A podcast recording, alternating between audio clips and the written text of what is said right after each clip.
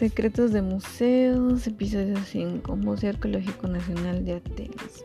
El Museo Arqueológico Nacional de Atenas es no solo uno de los mejores museos de Grecia, sino una de las principales referencias mundiales en el ámbito de la arqueología. Se trata de un edificio neoclásico erigido a finales del siglo XIX. Se abrió al público en 1891 y ha sufrido numerosas vicitudes hasta llegar a su configuración actual. La más llamativa de ellas fue durante la Segunda Guerra Mundial, cuando se enterró y dispersó la colección que albergaba en su interior para protegerla.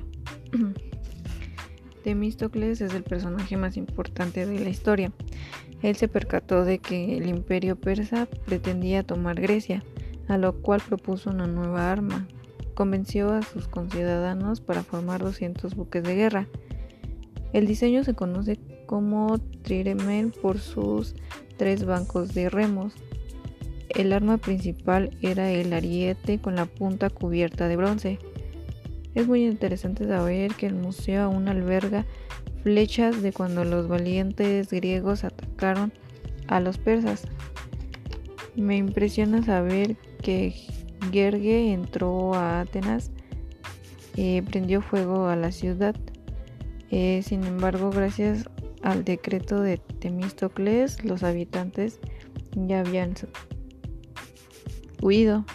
Temístocles envió un representante al campamento de Jerjes con órdenes de mentir al rey persa y decir que la marina griega estaba a punto de escapar a través del estrecho de Salamina, eh, a la cual me impactó saber que Jerjes mintiera, eh, mordiera el anzuelo y al amanecer dio, eh, dio comienzo la famosa batalla.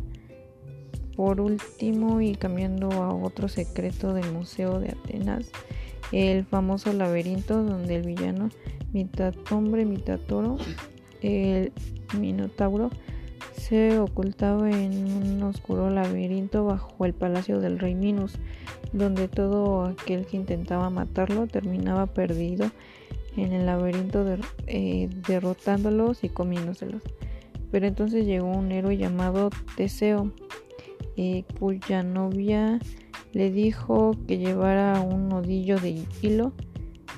Eh, lo mató y volvió hacia la luz.